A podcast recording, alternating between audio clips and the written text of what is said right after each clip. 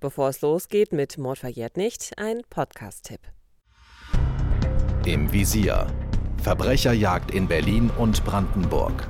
Ein Podcast von RBB 24. Mit Theresa Sickert und mit Uwe Madel. In Staffel 3 von Im Visier erzählen wir wahre Geschichten von Verbrechen aus Berlin und Brandenburg. Sieben neue Folgen, jede Episode ein anderer spektakulärer Fall. Für uns, wie gesagt, ist es schlimm zu wissen, dass Menschen das wussten, was da passiert. Und damit lebten sie 18 Jahre, bevor sie damit rausrückten. Und vielleicht besucht ihr heute noch mit jemandem äh, diesen Ort des vergrabenen Kopfes, ohne dass natürlich sein Begleiter, seine Begleiterin weiß, dass sie gerade dort stehen, wo ein Kopf vergraben ist. Diese und noch viel mehr Kriminalgeschichten gibt es in unserer neuen Staffel von Im Visier Verbrecherjagd in Berlin und Brandenburg. Ab sofort immer sonntags in der ARD Audiothek und als Videoformat bei YouTube. Schön, dass Sie bei uns sind, schön, dass Sie uns zuhören. Das war wirklich so ein Mosaik, was dann in sich griff und für uns jedenfalls plausibel war. Gute Nachrichten für Richter Matthias Scherz. Es gibt einen unerwarteten Zeugen im Mordfall Annegret. Seit dem 14. Mai 2019 steht der 60-jährige Dieter Stein vor der 32. Strafkammer des Landgerichts Berlin vor Gericht.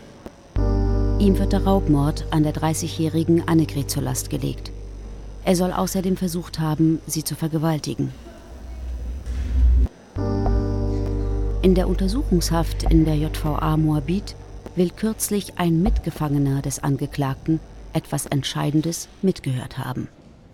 Wir haben uns ihn natürlich auch ganz genau angeguckt. Verspricht er sich irgendwas davon? Noch wissen die Juristen nicht, was der Zeuge zu berichten hat. Richter Matthias Scherz bittet die Cold Case Ermittler, des Landeskriminalamtes mit ihm zu sprechen. Alexander Wieland stattet ihm einen Besuch ab.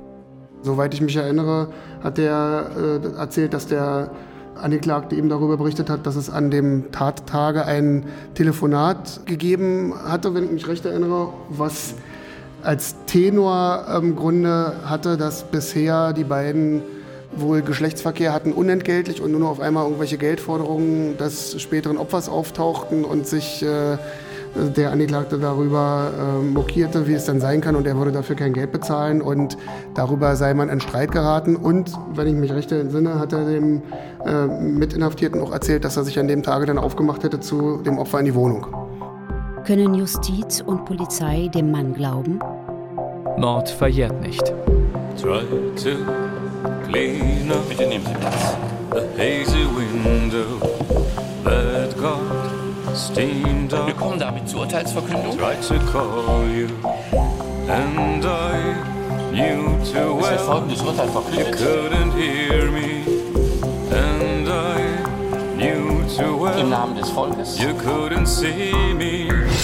Eine RBB-Doku-Serie von Martina Reuter und Uta Eisenhardt. Folge 10 von 10. Drachen und Kraken. Hast du etwas zu dem Mann gesagt? Ja. Was hast du denn gesagt? Degake. Hast du den Mann vorher schon mal gesehen? Ja. Wer ist der Gake?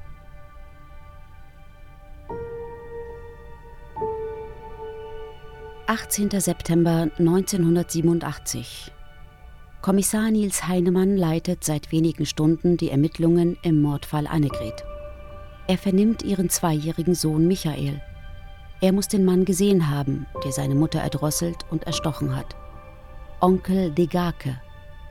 Heinemann hat nie herausfinden können, wer dahinter steckt. Ich hätte zu gern die Auflösung von Degake. Das ist ja der Begriff, der bis heute nicht geklärt ist und aus meiner festen Überzeugung auch nicht zwingend einen Bezug zum Tatgeschehen haben muss. Es kann wiederum doch sein, das weiß keiner und wir werden es auch nie erfahren. Ich habe ein Enkelkind und ich weiß inzwischen, dass es Wortschöpfungen gibt dieser kleinen zweijährigen Kinder, die mit der Tatsächlichkeit nichts gemein haben. Das sind Worthülsen. Beispiel, mein Enkelkind Staubsauger ist ein Gaga. Sodass also ich heute dieses Wort Degage nicht mehr so eng sehe.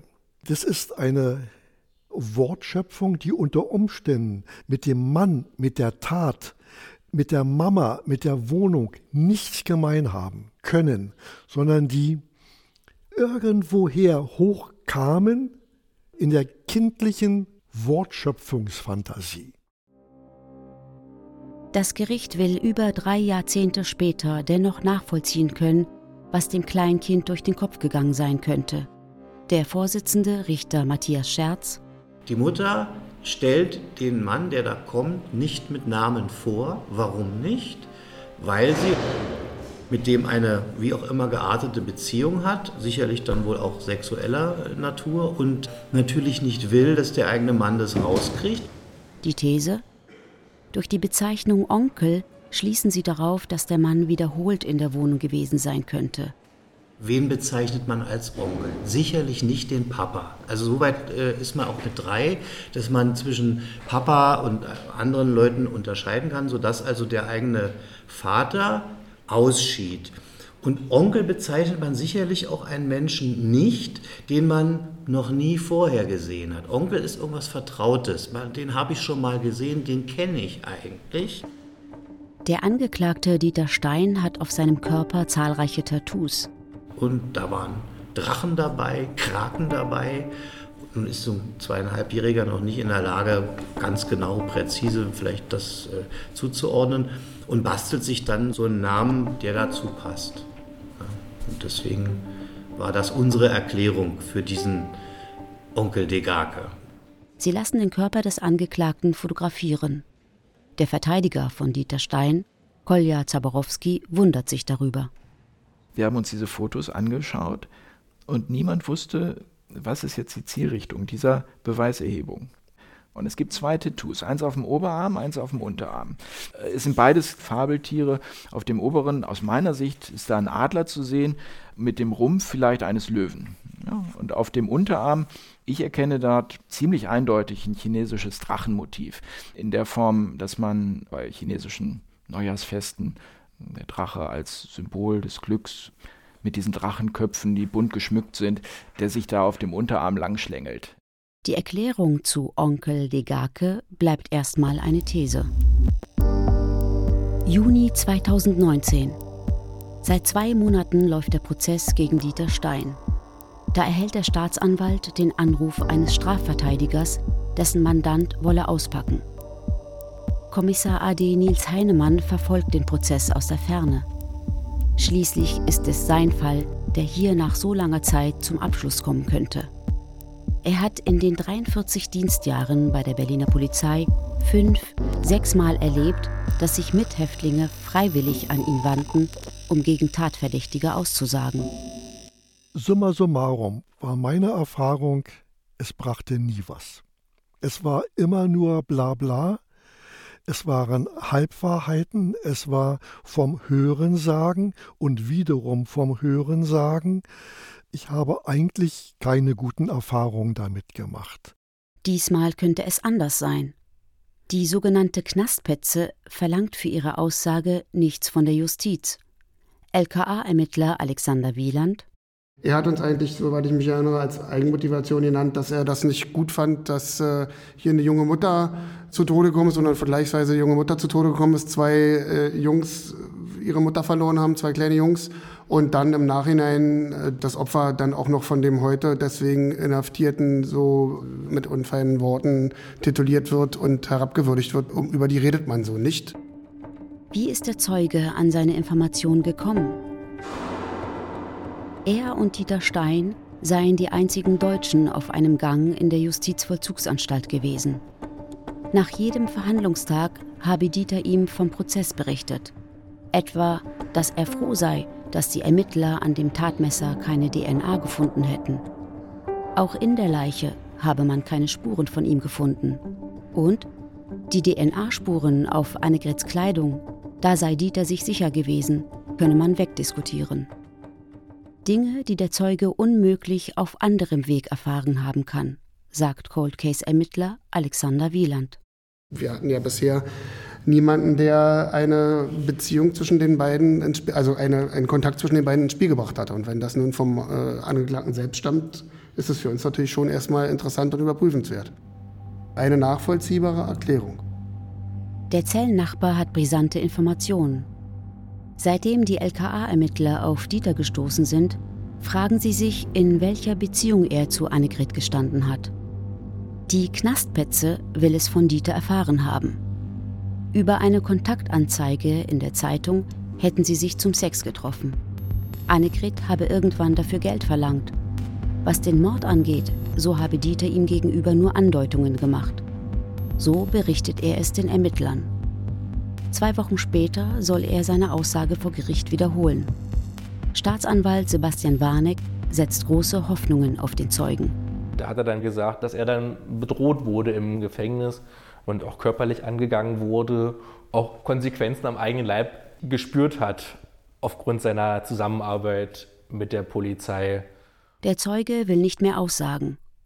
Das Gericht ordnet Beugehaft an, um die Zeugenaussage zu erzwingen. Zwei Monate lang hält der Mann durch. Dann redet er doch.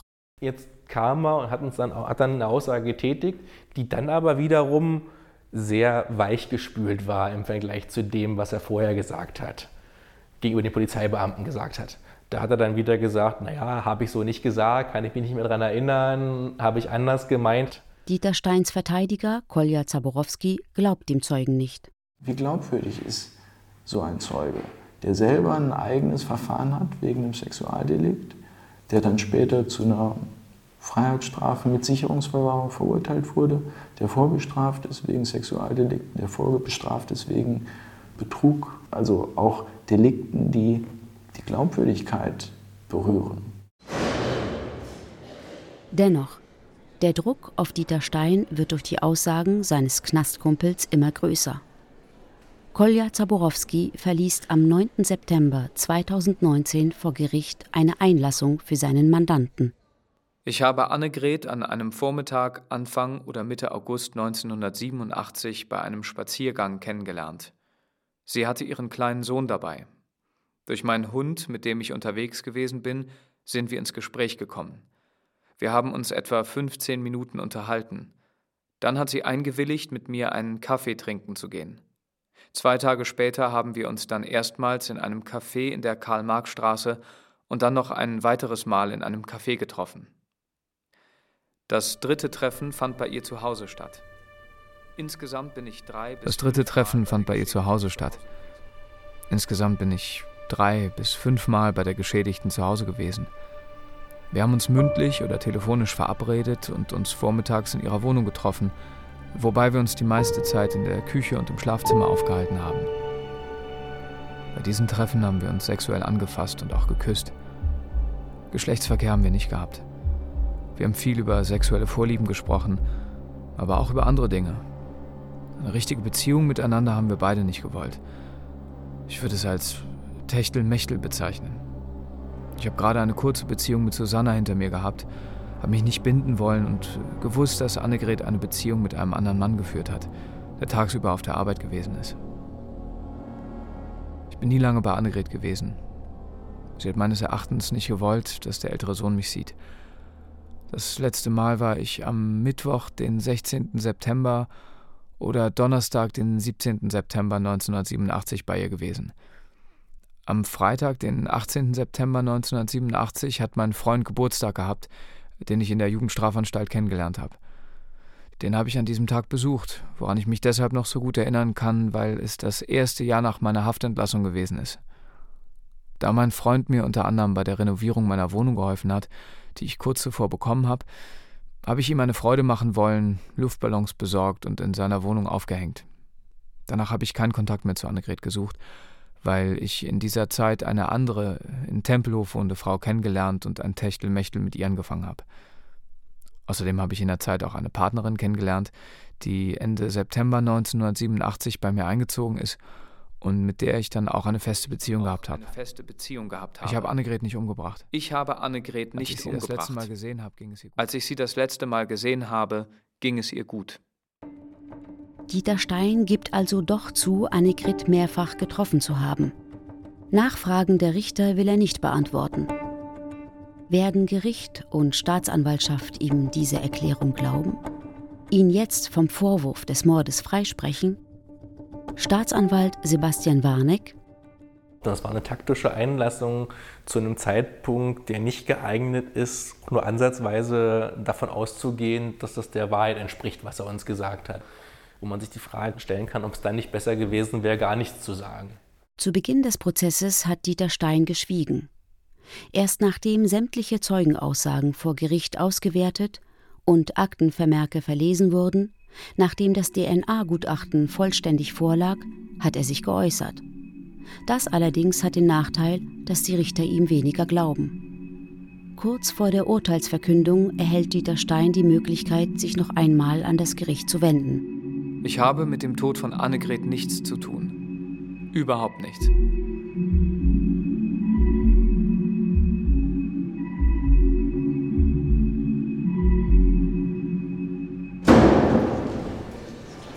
17. September 2019, 12 Uhr. Bitte nehmen Sie Platz. Fast auf den Tag genau 32 Jahre nach dem Mord an Annegret versammeln sich die Prozessbeteiligten zur Urteilsverkündung. Die Cold Case Ermittler sind gekommen, ebenso der älteste und der jüngste Sohn von Annegret.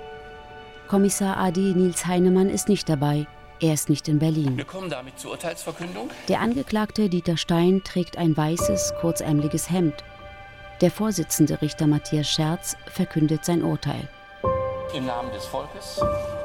Er wendet sich an den Angeklagten. Sie sind Onkel Degake. Das Urteil lautet lebenslange Haft wegen Mordes aus niedrigen Beweggründen. Der Richter sagt in seinem Urteil So ein Ausbruch passt zur damaligen Persönlichkeit des Angeklagten. Wenn es nicht nach ihm geht, wird er gewalttätig. Selbst die Tatsache, dass die Blutgruppe des Spermas nicht mit der des Angeklagten übereinstimmte, überzeugt das Gericht nicht von seiner Unschuld. Richter Matthias Scherz dass seine Spermien dort nicht gefunden wurden, ist also eher plausibel im Sinne unserer Feststellung. Die Spermien hätten relativ zwanglos dem Ehemann zugeordnet werden können. Dieter Stein nimmt das Urteil regungslos entgegen. Nils Heinemann erfährt aus der Presse von dem Urteil des Landgerichts. Entsprach meiner Erwartung, entsprach meinem Gefühlsleben, entsprach dem, was ich diesem Mann zutraute. Ja, das Urteil hat für mich eine gewisse Befriedigung hervorgerufen, ganz ohne Frage. Nils Heinemann war 1987 angetreten, den Fall zu lösen, auch für die Söhne von Annegret. Ihnen Hoffnung zu geben, dass diese Geschichte aufgeklärt wird, dass, dass damit so ein bisschen Gerechtigkeit auch eintritt. Dieter Stein wird in seine Zelle gebracht. Vorher sucht er den Blick seiner Lebensgefährtin, die im Zuschauerraum sitzt.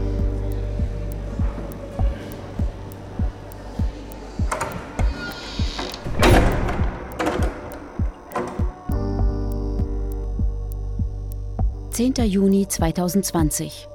Der Bundesgerichtshof hebt das Urteil von Matthias Scherz auf. Der Prozess muss nun von einer anderen Strafkammer erneut durchgeführt werden. Dieter Steins Anwalt Kolja Zaborowski hatte Revision eingelegt. Also hier sind wirklich ganz klare, grobe Fehler im Urteil. Der Polizeizeuge, der die Festnahme durchgeführt hatte, hat erklärt, dass der Angeklagte zwar sichtlich überrascht gewesen sei, als ihm im Wagen den Haftbefehl vorgelesen hätten, weil der Angeklagte keine Brille dabei gehabt habe. Aber keinerlei Unmutsäußerungen von seiner Seite bei Eröffnung des Tatvorwurfs erfolgt seien. Das Gericht wertete dieses Verhalten zu Lasten des Angeklagten. Wenn er unschuldig wäre, hätte er sich gegen die Festnahme gewehrt. Und das ist halt ein Verstoß gegen den Grundsatz, dass man sich nicht selbst belasten muss, dass man eben ein Schweigerecht hat als Beschuldigter. Also es darf einem Beschuldigten nicht zum Nachteil ausgelegt werden, wenn er sein Schweigerecht in Anspruch nimmt. Der Bundesgerichtshof rügt des Weiteren, dass sich das Gericht nicht kritisch mit den Vorstrafen des Zellnachbarn auseinandergesetzt hat. Es wurde nicht berücksichtigt, dass der Belastungszeuge auch schon wegen Betruges verurteilt war. Und Natürlich kann so ein Zeuge die Wahrheit sagen, aber das Gericht muss sich bewusst sein, dass derjenige schon einmal wegen Delikten vorbelastet ist, die halt so einen manipulativen Charakter haben. Und dazu gehört unter anderem auch der Betrug. Und das hat das Gericht zum Beispiel übersehen. Auch bei der Argumentation zum Beweiswert der DNA-Spuren sieht der Bundesgerichtshof Fehler. Es ist mitzuteilen, wie viele Spurenverursacher in Betracht kommen, ja, wie viele Systeme untersucht wurden und inwieweit sich die Übereinstimmungen in den untersuchten Systemen ergeben haben und mit welcher Wahrscheinlichkeit die festgestellte Merkmalskombination bei einer anderen Person zu erwarten ist. Und dazu ist in dem Urteil nichts ausgeführt. Die Cold Case Ermittler erfahren von der Aufhebung des Urteils. Alexander Wieland und Hauke Schmidt Macht natürlich unsere Arbeit dann nicht unbedingt leichter. Dann brauchen wir mit Altfällen nachher irgendwann gar nicht mehr anzufangen. Ne? Das ist dann so genau diese Problematik, die wir dann haben, wenn das äh, vom BGH nachher keinen Bestand hat. Und das ist wirklich, das passt alles wunderbar. Also wir, wir denken uns das ja auch nicht aus und wir, wir wollen ja hier auch nicht irgendwelche Leute in den Knast bringen, die die Tat wirklich nicht begangen haben. Es ist ja tatsächlich unsere Überzeugung, dass er Täter und letztendlich auch die Überzeugung der Kammer gewesen. Und die Beweise haben wir dafür. Das sind nun mal DNA-Spuren und viel mehr als eine DNA-Spur. Sogar drei, letztendlich drei tatbezogene DNA-Spuren. Ich glaube, viel mehr kann man von polizeilicher Seite aus da nicht ran schaffen. Und dann eben von einer Person, die bisher überhaupt im ganzen Verfahren keine ja, Rolle spielt, passt. die völlig unbekannt ist. Die auch ähnliche Taten begangen hat damals und so. Das ist ja alles klar, das ist alles nachgewiesen, das haben wir alles wirklich ähm, gut ermitteln können, finde ich jedenfalls. Und wenn das alles nicht mehr ausreicht, äh, dann ja, weiß ich auch nicht. 8. September 2020. Diesmal ist es die 40. Strafkammer am Landgericht Berlin, die sich mit dem Cold Case von 1987 beschäftigt. Diesmal unter Vorsitz des Richters Peter Schuster. Alle Zeugen werden erneut gehört.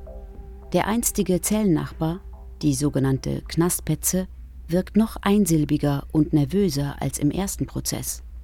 Er sei in der Haftanstalt als Ratte, Verräter und Arschloch beschimpft und zweimal die Treppe heruntergestoßen worden. Ein einstiger Freund und Weggefährte von Dieter äußert sich nur noch lobend über den Angeklagten, zu dem er vor über zehn Jahren den Kontakt abgebrochen hatte. Zwei Monate geht das so. Dieter Stein wirkt im Gegensatz zur ersten Verhandlung sehr viel gelöster und zuversichtlicher. Er bietet sogar an, selbst Fragen zu beantworten. Allerdings gilt sein Angebot nur für die Richter und den Verteidiger, nicht aber für den Staatsanwalt und die Anwälte der Angehörigen der ermordeten Annegret. Stein bleibt bei seiner Version aus dem ersten Prozess. Ich sitze zwei Jahre unschuldig in Untersuchungshaft. Meine Psyche ist angeknackst. Das ist nicht so leicht. Ich habe Annegret drei bis fünfmal zu Hause getroffen. Wo ich bei ihr zu Hause war, war Michael mit dabei. Ich würde sagen, er war im Wohnzimmer, hat vor dem Fernseher gesessen. Er ist immer hin und her gelaufen. Ich habe Annegret immer angerufen vom Münzfernsprecher aus. Sie war nicht jeden Tag zu Hause. Sie war manchmal sehr kurz angebunden, hat mir erklärt, dass sie zu tun habe. Wenn ich mich mit ihr verabredet habe, war ich zwischen 9 und 10 Uhr bei ihr. Ich war der Meinung, dass sie nicht wollte, dass mich der ältere Sohn sieht. Ich bin mit dem Fahrrad zu ihr gefahren anderthalb, zwei Stunden bei ihr geblieben.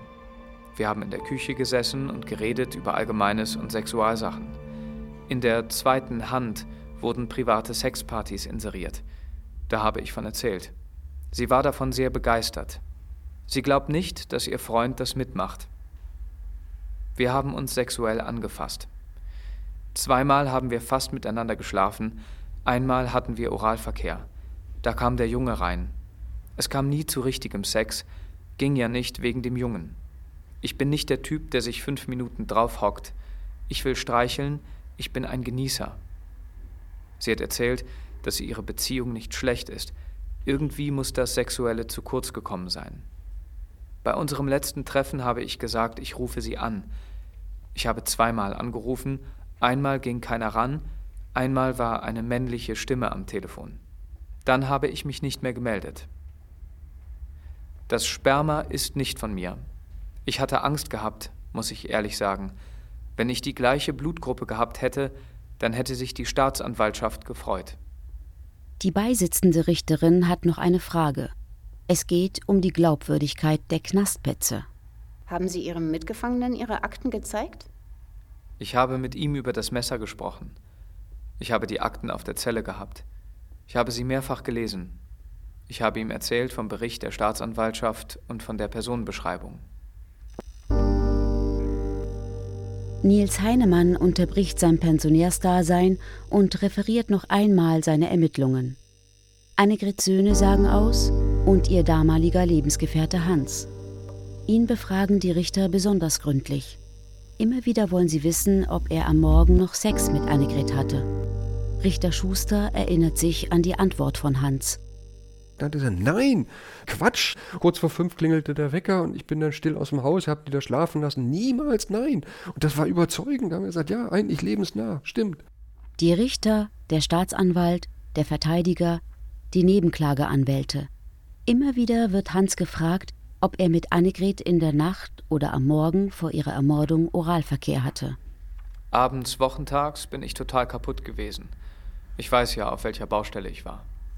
Das Gericht lädt diesmal noch Knut Albrecht vor, einen Rechtsmediziner, der sich mit der Haltbarkeit von Spermien im menschlichen Körper beschäftigt hat. Er soll sich dazu äußern, wie alt die Spermien in Annegrits Mund gewesen sein können.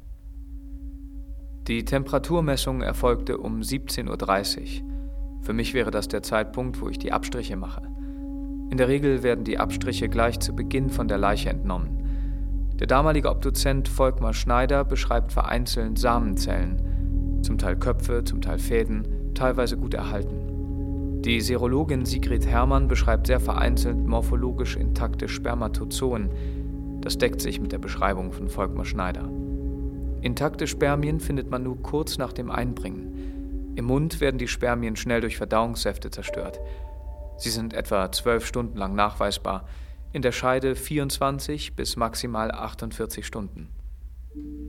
Das wurde in Studien an lebenden Menschen nachgewiesen. An Leichen wurden bislang keine Studien durchgeführt. Durch den Tod wird der Abbau verzögert. Das Sperma kann auch um 6 oder 7 Uhr morgens gesetzt worden sein. Um kurz vor 6 Uhr habe Hans die Wohnung verlassen. Kann er also doch nicht der Verursacher des Spermas gewesen sein? Die Richter haben dreieinhalb Monate lang verhandelt und versucht, sich ein Bild zu machen. Am 21. Dezember 2020 kündigt der Vorsitzende Richter Peter Schuster an, das Gericht wolle den Haftbefehl gegen Dieter Stein aufheben. Es fehle ein dringender Tatverdacht. Das war neu von dem Professor Albrecht, weil der gesagt hat, diese Spermaspuren im Mund, die sind nur ein paar Stunden alt damit war diese Möglichkeit, dass man sagt, naja gut, also nicht an dem Morgen, sondern vielleicht ein paar Tage vorher mit dem Lebensgefährten, war damit weg. Und wir hatten schon gesagt, an dem Morgen um Viertel vor sechs aus dem Haus, um fünf war aufgestanden, eigentlich nicht. Das Gericht zieht es also doch in Betracht, dass sich noch ein dritter Mann am Vormittag des 18. September 1987 in der Wohnung von Annegret aufgehalten hat. Für Staatsanwalt Sebastian Warneck bleibt das eine abwegige Theorie. Er glaubt weiterhin, dass Annegrets Lebensgefährte Hans die Spermaspur hinterlassen hat. Es gibt gar keine Studien, wie lange halten sich Spermaspuren in Mundräumen von Verstorbenen. Aber alle Studien, die für sich genommen schon ein sehr weites Spektrum, gelten nur für lebende Probanden und nicht für verstorbene Probanden. Man kann es nicht sagen. Also fünf Stunden, acht Stunden, zwölf Stunden. Ich bin der felsenfesten Überzeugung, dass sich die Spermaspuren jedenfalls so lange halten, dass sie in den frühen Morgenstunden entstanden sein können. Auch Britta Westfäling, die Anwältin von Annegrets ältestem Sohn, trägt stichhaltige Argumente vor. Sie sagt, dass das gefundene Tampon sauber gewesen sei. Insofern sprach da jetzt auch nichts dagegen, dass die beiden nicht am Tag zuvor vaginal verkehrt haben. Weiter trägt sie vor, dass es ungewöhnlich erscheine, dass ein Dritter Sperma hinterlasse, aber sonst keine DNA-Spuren. Dass ein Dritter dann eben diese Sperma hinterlassen hat und womöglich gefesselt hat und dann getötet hat, um ungewollten Geschlechtsverkehr mit dem Opfer zu verdecken, also sprich eine Vergewaltigung. Das finde ich fernliegend. Man hätte sicherlich bei einer Liebschaft Annegret nicht zum Oralverkehr zwingen müssen. Wir wissen von ihrem Lebensgefährten, das war eine Praxis, die sie sehr gerne mochte. Da hätte man sie sicherlich nicht zwingen müssen. Und von einem erzwungenen vaginalen Geschlechtsverkehr gehe ich nicht aus, da ich es für lebensfremd halte, dass dann ein Vergewaltiger ein sich womöglich wehrendes Opfer oder meinetwegen auch noch passiv daliegendes Opfer den Tampon richtig setzt, die Strumpfhose richtig anzieht, ohne dass eine Laufmasche entsteht. Das ist, glaube ich, fernliegend. Also sollte es tatsächlich Verkehr mit einem Dritten gegeben haben, dann war der einvernehmlich. Da gab es keinen Grund, sie zu zwingen, sie zu fesseln oder zu töten. In die Diskussion mischt sich sogar der Angeklagte ein. Er sagt, Warum sollte Hans leugnen, dass er Oralsex mit seiner Frau hatte? Wenn ihm das peinlich gewesen sein soll, dann hätte er doch nicht Sex mit seinem Arbeitskollegen André und Strip-Poker zugegeben. Das Gericht verschont Dieter von der weiteren Untersuchungshaft. Am 21. Januar 2021 wird Dieter Stein vom Vorwurf des Mordes freigesprochen. Für die 767 Tage Untersuchungshaft wird er mit 57.525 Euro entschädigt. Er küsst das Amulett, das er um seinen Hals trägt. Der Vorsitzende Richter, Peter Schuster, wendet sich an die Prozessbeteiligten. Ein Freispruch mag viele enttäuschen. Für ein schreckliches Verbrechen wird nicht bezahlt. Die Zweifel an der Täterschaft von Dieter Stein sind bei den Richtern zu groß, um ihn ruhigen Gewissens zu verurteilen. Die DNA stammt von ihm, das Sperma laut Sachverständigem weder von Dieter noch von Hans. Der Zellennachbar von Dieter kannte die Prozessakten. Die Richter halten ihn für einen Lügner. Im Zweifel für den Angeklagten. Ein Freispruch, da reichen vernünftige Zweifel. Das ist eine hohe Latte, über die man springen muss. Und die wird leicht gerissen. Ich kann verstehen, dass es diese Überlegungen gibt, dass man sagt, das war doch eigentlich ein klarer Fall und warum kann der Kerl denn nun nicht den verurteilen? Anlässlich dieses Falles war ich unzufrieden, bin es immer noch, weil ich sage, was, was soll es denn anders sein? Aber das kannst du nicht ändern. Das ist so vorgesehen. Das ist der Freispruch im Zweifel zugunsten des Angeklagten, aber mit Zweifeln ist man eher nicht zufrieden. Für die Angehörigen ist die Entscheidung schwer zu ertragen. Annegrets jüngster Sohn Michael. Ich habe den da gesehen und dachte, das ist der Richtige, der sitzt genauso. Stelle ich mir einen vor, der das getan hat. Mit dem Hintergrundwissen dann natürlich auch noch, dass der schon äh, die Nummer, die Nummer und die Nummer gemacht hat, egal ob verjährt oder nicht und erledigt oder nicht. Aber er hat es ja trotzdem mal gemacht. Also es passte für mich da wirklich eins zum anderen. Ich weiß, dass es den richtigen getroffen hatte. Für mich, dass er jetzt wieder frei ist, okay. Innerlich sage ich mir immer, er ist der jetzt, der damit leben muss. Und auch damit leben muss, zu wissen, dass ich es weiß. Nils Heinemann, der das erste Urteil begrüßt hatte, kann auch mit dem zweiten Urteil seinen Frieden machen. Ich hätte gerne auch zu meiner inneren Zufriedenheit, zu meinem Seelenheil, ich hätte gerne ein klares Bild und dieses klare Bild gibt es bis heute nicht. Vom ersten Urteil war ich, weil ich von der Täterschaft überzeugt war. Und beim zweiten war ich von der Urteilsbegründung überzeugt. Dass es Nuancen gibt, die ich kenne und die ich anders bewerten würde, ist eine ganz andere Geschichte. Aber letztendlich ist das, was das zweite Urteil feingliedrig auseinanderdividiert hat, ja, damit kann ich leben. Auch wenn niemand für den Mord an ihrer Mutter büßen muss, etwas ganz Wichtiges wurde für die beiden Söhne von Annegret geklärt. Etwas, das vor allem dem älteren Sebastian über drei Jahrzehnte auf der Seele lastete. Dann gab es die äh, bestimmte Szene, dass ich das Messer in die Spüle gepackt habe. Wo mein Bruder dann das erste Mal zu mir meinte und sagt, das ist gut zu wissen. Mir wurde immer erzählt, ich war's. Ich habe die Spuren vernichtet, war so eine Aussage von ihm. Ich sage, aha, nee, glaub mir, ich war's. Es war dann so, wo der Moment gesagt hat, komm, ich nehme dir die Last, jetzt weißt du, ich war's, weil er unterschwellig mir damit mehr oder weniger gesagt hat, ich wurde immer dafür verantwortlich gemacht, dass es keine Spuren gab. Weil ich habe das Messer in die Spüle gepackt. Ich sage, nein, eins kann ich dir mit Gewissheit sagen, ich war's.